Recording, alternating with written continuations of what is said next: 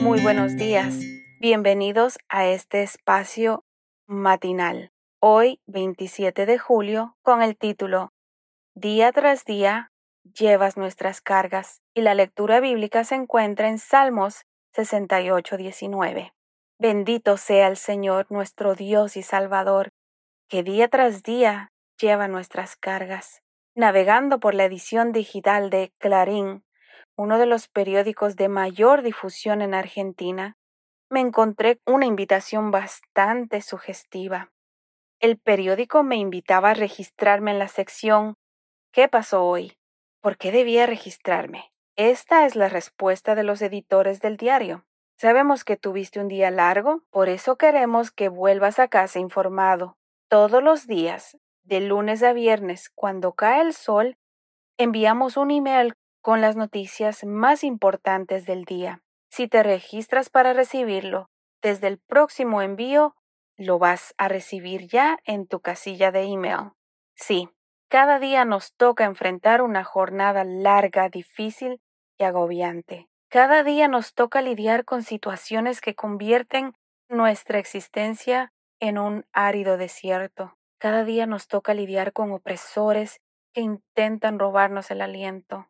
Cada día batallamos con los conflictos de nuestra alma y las angustias de nuestro corazón. Y créeme, que para saber manejar la largura de nuestros días, lo que necesitamos no es suscribirnos a un periódico digital. Más bien, lo que necesitamos saber al comienzo y al final de cada día de nuestra vida es lo que dijo el cantor de Israel. Bendito sea el Señor nuestro y Salvador, que día tras día lleva nuestras cargas. Salmos 68, 19. Sí, este día será largo y pesado, pero podemos enfrentarlo valientemente, sabiendo que nuestro Dios y Salvador estará con nosotros llevando nuestras cargas. Incluso el versículo 20 de Salmos declara que servimos a un Dios que salva y que puede librarnos de la muerte.